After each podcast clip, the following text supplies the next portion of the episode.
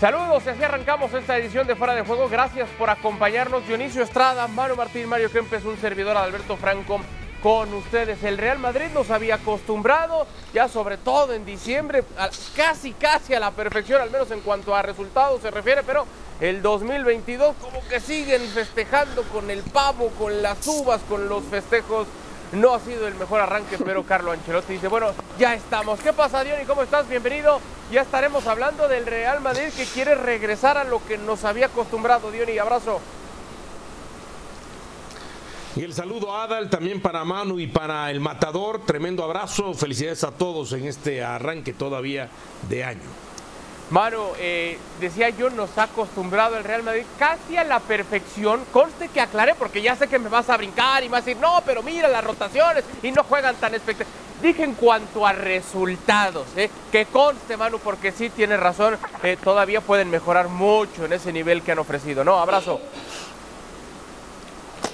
¿Qué tal? ¿Cómo estáis? Sí, hombre, si nos fijamos en el partido de San Mamés, que fue el último, frente al Athletic Club de Bilbao, el último de 2021, yo no diría la perfección porque eso es muy difícil y más en esta temporada tan rara y tan difícil igual que la pasada, pero sí es cierto que nos estaba acostumbrando a la perfección de resultados, a sacar partidos donde no se brillaba mucho con el juego, pero se conseguían los tres puntos, a ver golazos como esos que hemos visto de Vinicius o los que estamos viendo de Benzema y a partidos, insisto, como el que vimos en San Mamés, pero es que si nos vamos a 2022 a lo mejor nos encontramos que el primer partido frente al Getafe, como dijo Ancelotti, seguían de vacaciones, el segundo partido frente al Alcoyano estuvieron ahí a punto de repetir el día de la marmota, Bill Murray en atrapado en el tiempo con, con el partido del año pasado. Y vamos a ver qué es lo que pasa ahora frente al Valencia, con lo cual eh, yo no diría tanto como la perfección, pero sí es cierto que si hay un equipo que se haya merecido estar donde está y con la ventaja que tiene la clasificación después de la primera vuelta, no es otro que el Real Madrid. Marito, te mando un fuerte abrazo, una licencia navideña se la puede puede dar eh, pues cualquiera, ¿no? Y el Real Madrid también la aprovechó, pero que paren ya esa licencia porque ahí viene el Sevilla, cinco puntos atrás y con un partido menos. Abrazo, Marito. Hola, Dal, ¿qué tal? Hola, muchachos, ¿cómo le va? Bueno, realmente eh, lo del Madrid no es nada extraordinario, porque si bien es cierto, ha sacado buenos resultados, los partidos han sido de mediocre o de bueno tirando a mediocre, no de bueno tirando a muy bueno. Pero bueno, es el Madrid, eh, tiene grandes figuras, te puede definir un partido con los errores que puede cometer el contrario y lo sabe aprovechar perfectamente. Que Carleto Angelotti tiene razón de que sigue entrando de vacaciones, sí. Pero lo bueno que tiene el Madrid es que el resto de los equipos, a excepción del Sevilla y a veces el Betis, no dejan de ganar. Y ese es el único problema que tiene, porque de lo contrario, si el, Madrid no hubiese eh, pinchado, por ejemplo, contra el Getafe, ya serían 7 puntos de diferencia, 8 puntos de diferencia, y eso haría que prácticamente no, no estaría terminada la liga, pero que ya el Madrid hubiera dado un paso importante. Cuidado que viene la cuesta de enero, Manu lo sabe bien eso. La cuesta de enero a todos los equipos le cuesta más de lo normal. No sé si serán por los turrones, por las vacaciones, por la sidra o por el champán. Calendario. Bueno, quien pueda sidra y quien pueda champán. Pero cuidado que en enero y febrero las cosas normalmente se tuercen bastante. Y la cuesta de enero para. Entiendo lo que quiere decir sí, Adal. Sí, sí, Dionis. Entiendo lo que tú quieres decir, Adal, pero se me hace, Adal, que a ti te afectó el pavo, te afectó los bomeritos o no sé, porque está siendo demasiado, está siendo demasiado dramático. O sea, estamos hablando de que el 2 de enero pierde contra el Getafe 1 a 0, es cierto, no tiene la inercia justamente del cierre a partir de diciembre donde consigue cuatro victorias eh, en cinco partidos, pero estamos hablando de que solamente ha perdido contra el Getafe al final de cuentas. Entonces está siendo exagerado en pensar. Entiendo la proximidad de la tabla que pueda tener el Sevilla, que con un partido menos, si gana, por supuesto, la va a cortar este, mucho más. Pero creo que en cuanto a resultados, a ver, es cierto que hasta las victorias el Madrid no ha tenido buenos funcionamientos, pero ha logrado sacar partidos. Pero en cuanto a resultados, estamos siendo exagerados en el tema de este arranque de año. Lo que pasa es que en esa cuesta de enero eh, viene el Valencia, muy temprano, equipo que se le puede complicar porque este estilo de juego se le ha complicado y mucho al Real Madrid en esta segunda etapa de Carlo Ancelotti, quien por cierto habló previo a este enfrentamiento. Escuchamos sus reacciones y ahora lo platicamos. Un partido que tenemos que jugar contra un equipo que en este momento lo está haciendo bien, un equipo que tiene una buena organización. Tenemos que volver a jugar como estábamos jugando antes del, del parón de Navidad. Eh, creo que el equipo está bastante bien, hemos recuperado los jugadores que tenían molestia. Eh, eh, nada, focalizado en ganar para tres puntos. Sí, es verdad que me enfadé un poco en los últimos dos partidos. Yo creo que es un momento, fue un momento así. Tengo mucho respeto de los árbitros. Yo creo que el nivel arbitral es bueno en, eh, en Madrid. A veces puede pasar que también los entrenadores se equivocan en el banquillo. Bueno, Carlo Ancelotti ya sabe lo que es brillar en la primera vuelta de la liga, sin embargo busca su primer título en la primera división española. En Italia guió a la tercera mejor cantidad de puntos obtenidos el Real Madrid en la primera vuelta desde el cambio de puntuación a tres puntos por victoria, esto en la temporada 1995-1996. Decía Manu, se le puede complicar eh, temprano en esta cuesta de enero al Real Madrid porque enfrente hay un Valencia con un estilo que se le ha atragantado mucho al Real Madrid que pareciera cuando la cosa se pone así se nublan las ideas, la imaginación y a ver si de pronto Vinicius o Benzema resuelve, ¿no? Sí, pero también este Valencia es un Valencia bastante irregular, que es capaz de lo mejor y de lo peor. Es capaz de plantarle cara como lo hizo en el partido de la primera vuelta al Real Madrid, pero luego acabar perdiendo, o es capaz de perder 0-3, o mejor dicho 0-2 y darle la vuelta al marcador como hizo contra el Atlético de Madrid en, los minutos de añadido. Con lo cual, no me da excesiva confianza el Valencia, pero sí reconozco que el juego de Bordalás es el que se le atraganta al juego de Ancelotti. Y sobre Dionisio, a mí me gustaría decir que me encanta tener amigos tan optimistas como él que lo ven todo de manera positiva. Lo que estamos comentando del Real Madrid no es, no es ser ahora mismo agoreros, ni, ni verlo de una manera negativa, ni de una manera negra. Simplemente estamos comentando hechos objetivos. El Real Madrid está líder con una ventaja considerable, pero sin hacer un juego brillante, salvo en contados partidos. Ya he destacado yo sobre todo el de San Mamés frente al Athletic. El Real Madrid es un equipo que viene de muchos partidos sin perder y cayó frente al Getafe. 20 partidos llevaba sin perder en el segundo año de Ancelotti en su primera etapa, perdió con el Valencia y acabó perdiendo absolutamente todo.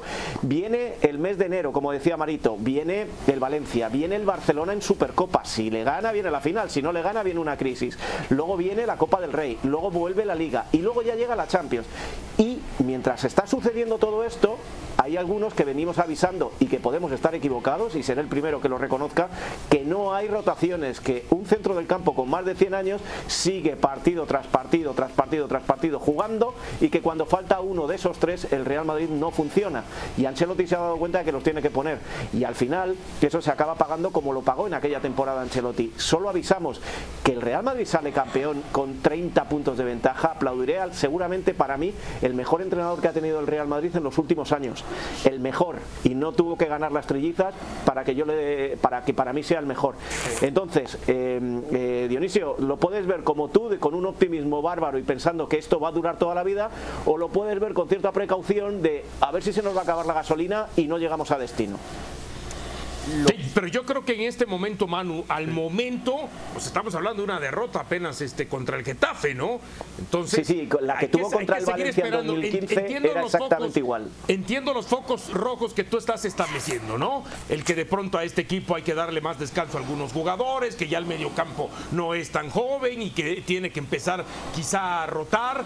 Entonces, lo entiendo eh, perfectamente. Ahora, este, antes del arranque del torneo y por ahí pueden pedir revisión del VAR a un equipo que yo puse como campeón en España fue al Sevilla.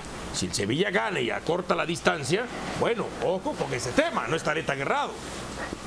Pero sí, sí, sí, lo que, lo que te quiero decir es que nos estabas diciendo que éramos pesimistas y simplemente estamos leyendo el momento, estamos dándole un corte a la liga y estamos viendo cómo está en este momento el, asunto. Y es cierto, el Real Madrid está muy destacado, pero se le van viendo signos de flaqueza. Mm. Otra cosa es como tú has vendido la historia al principio de, bueno, es que lo estáis viendo todo negro, Adal, es que eh, porque ha perdido un partido ya parece que ha perdido la liga. No, no, nadie, nadie está diciendo eso, absolutamente nadie. Simplemente es la diferencia entre los que sienten los colores y los que los colores los tenemos en otro sitio, que lo vemos quizá con más objetividad que el fanático que lo ve todo color de rosa sin darse cuenta de que, uy, el depósito va perdiendo la mejor gasolina.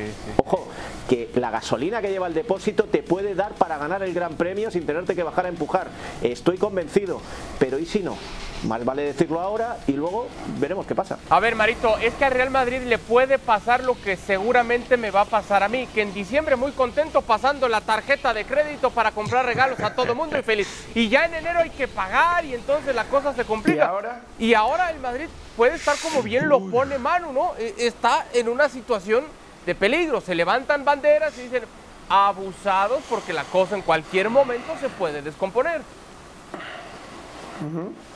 Eh, la, liga es un campeonato muy raro.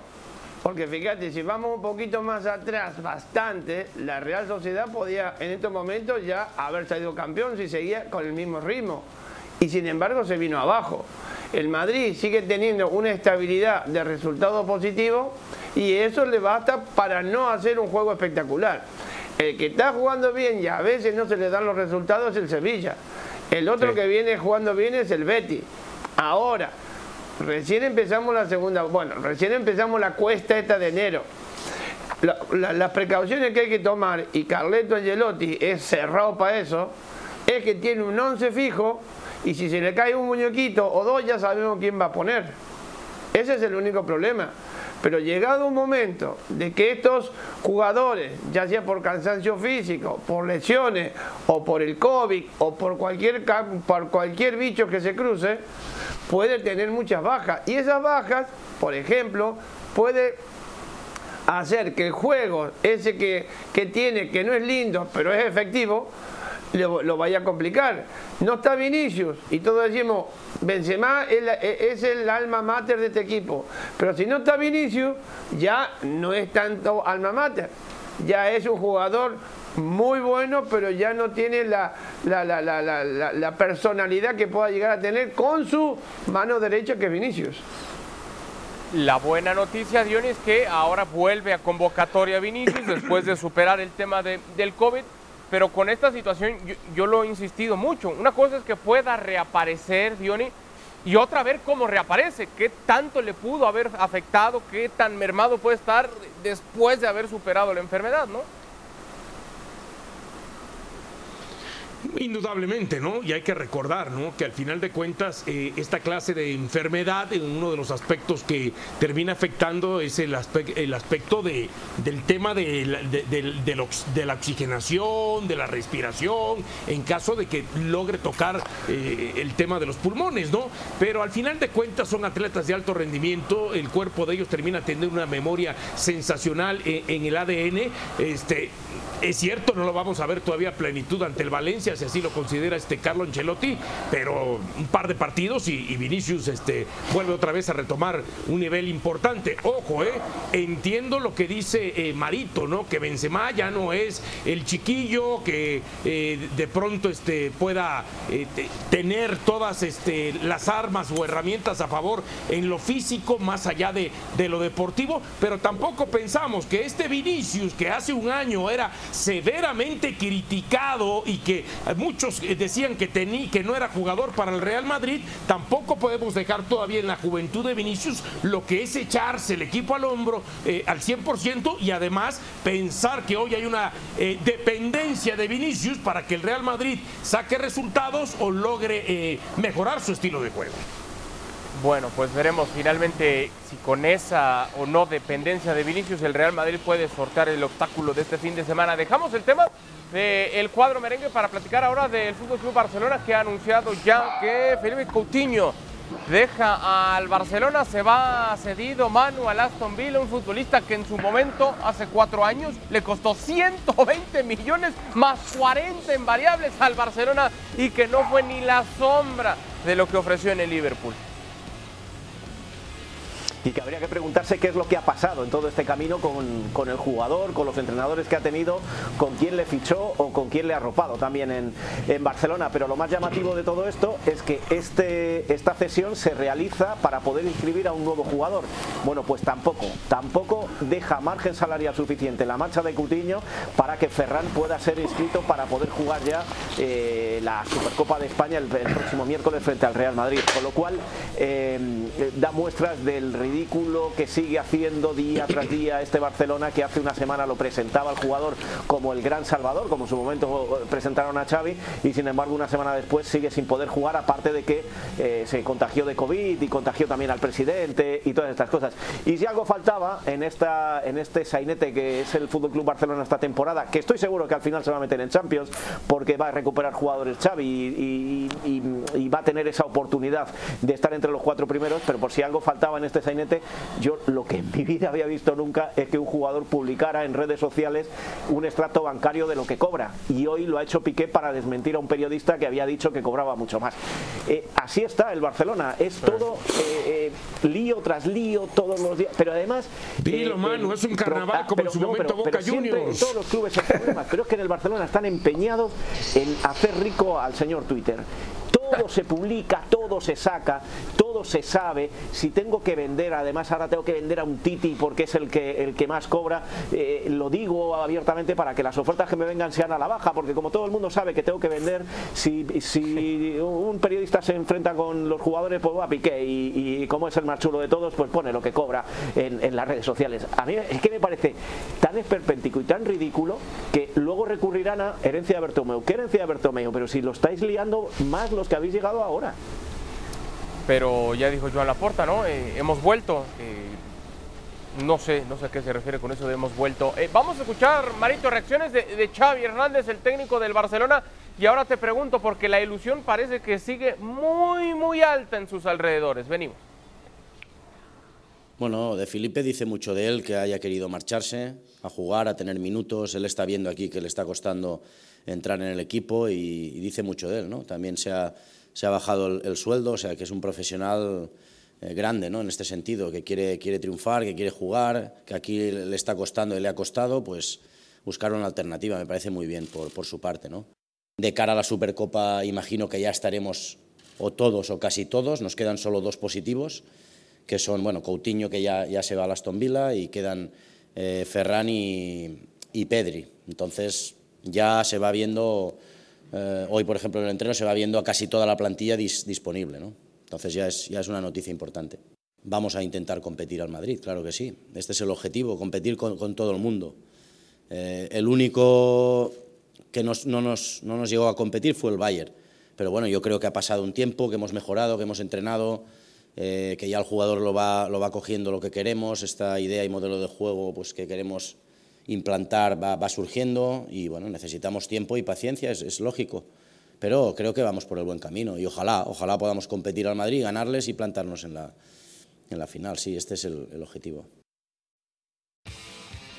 Palabras de Xavi Hernández, técnico del Barcelona. Este el calendario del equipo. Visitan al Granada este sábado, seguido del duelo de semifinales que mencionaba de la Supercopa contra el Real Madrid. Posteriormente se estará midiendo el Rayo Vallecano. Finalizan contra el Club Bilbao en duelo de octavos de final de la Supercopa. Marito, y, quizá levanta todavía más las expectativas Xavi diciendo, bueno, parece que ya llevamos tiempo, ya el equipo está cada vez más completo, faltan menos futbolistas por, por integrarse y demás. Eh, yo vuelvo a lo mismo, es que con Xavi el discurso, el verso, la ilusión, el estilo, las formas, todo es maravilloso. El problema los resultados, Marito.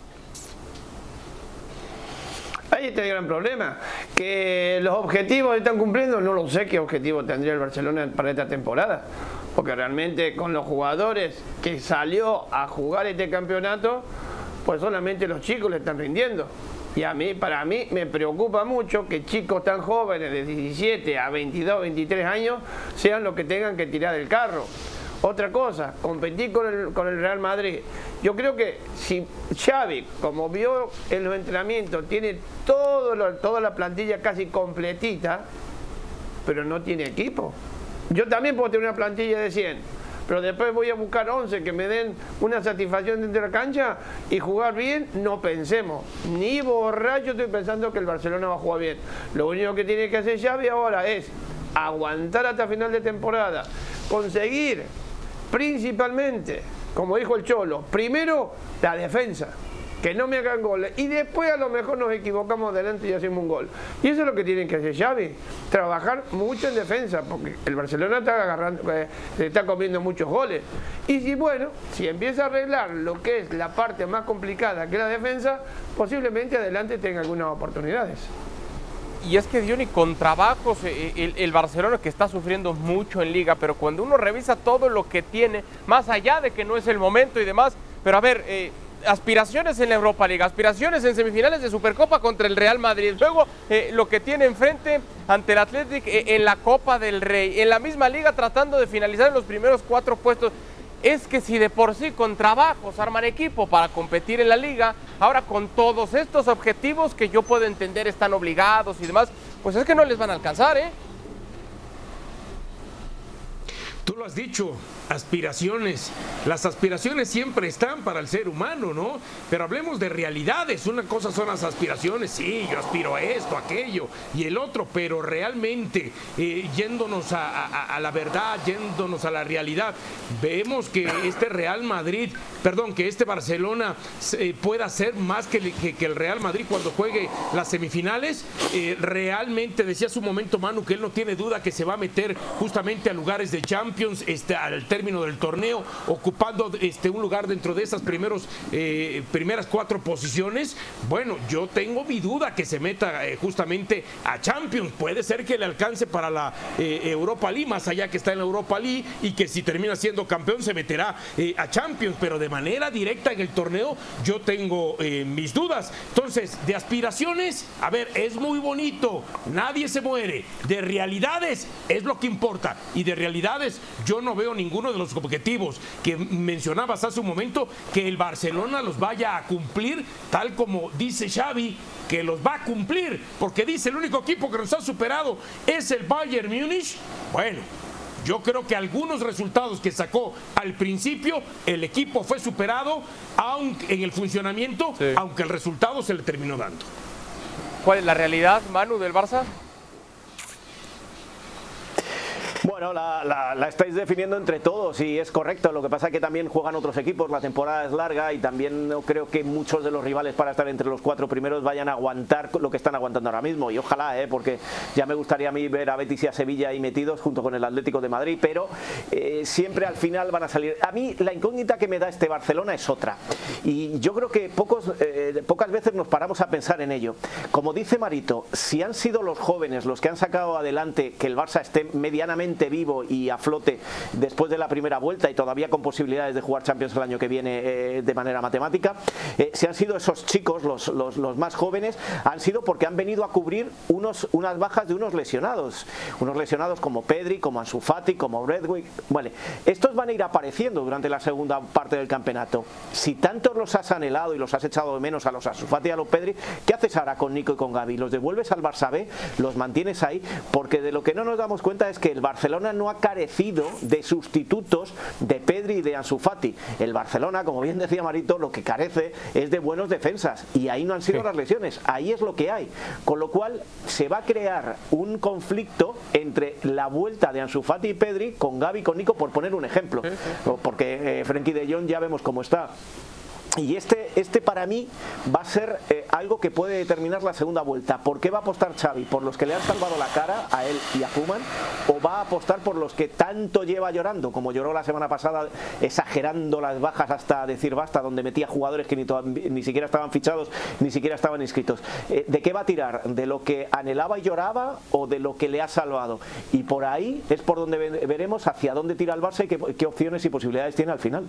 Al final, la mejor noticia de todas es que la Supercopa de España se ve, se juega y se disfruta por la señal de ESPN Plus. La invitación para que disfrute de este partido entre el Barcelona y el Real Madrid el miércoles en punto de las 2 pm tiempo del este y por supuesto como es una tradición con la previa y post de fuera de juego. Repasamos cómo han quedado ya definidos los octavos de final. Definidos ya los partidos para los octavos de final de la Copa del Rey. Atlético Baleares frente al Valencia, Girona ante Rayo Vallecano, Sporting de Gijón ante el Cádiz, Betis ante Sevilla, partidazo Mallorca Español, Elche Real Madrid, Atlético Bilbao frente al Barcelona y la Real Sociedad frente al Atlético de Madrid. Marito, no sé qué opines, Son varios partidos muy interesantes, pero a mí me llama poderosamente la atención ese Betis Sevilla por lo que están haciendo en la liga y porque puede ser una final adelantada en esta copa, ¿no? O no sé si llegarán, yo no sé si llegarán hasta la final, pero es un partido muy interesante, dos equipos que manejan muy bien la pelota, saben a qué juegan, mm, tienen altibajo como cualquier otro, pero que realmente puede ser un partido interesante. Y después, mis compañeros dirán, también hay otro partido interesante. Y Manu, yo estoy seguro de que va a hablar del Real. Ya veremos. Es que, es que me sorprende una vez más el, presentador de este show que diga que es el Betis Sevilla cuando todo el mundo sabe que el mejor es el Real Sporting Cádiz. Pero bueno, ¿qué le vamos a hacer? Eh, bueno, es que hay, hay, que atender a todas las audiencias, mano. Hay que darle a todos. Hay mucha afición del Betis, del Sevilla que está esperando, pero, pero sabemos, claro, sabemos lo del Sporting frente al Rayo también llama la atención. Diony, como llama también. Eh, déjame, sí, sí, déjame un segundo, Adal. Sí, claro. Un, un, segundo solo. Eh, el, Barcelona tiene que enfrentarse al Atlético de Bilbao. Es, es la final del año pasado. En teoría, ese partido se juega el mismo día que el Barcelona tiene que jugar contra el Rayo en Liga. Vamos a ver, se tiene que jugar el de Copa para que pueda avanzar la competición, se va a aplazar el del Rayo. Vamos a ver cuándo se puede jugar ese partido. Ese es el caos que hay ahora mismo en el calendario mm. español y eso que no se han parado partidos por COVID.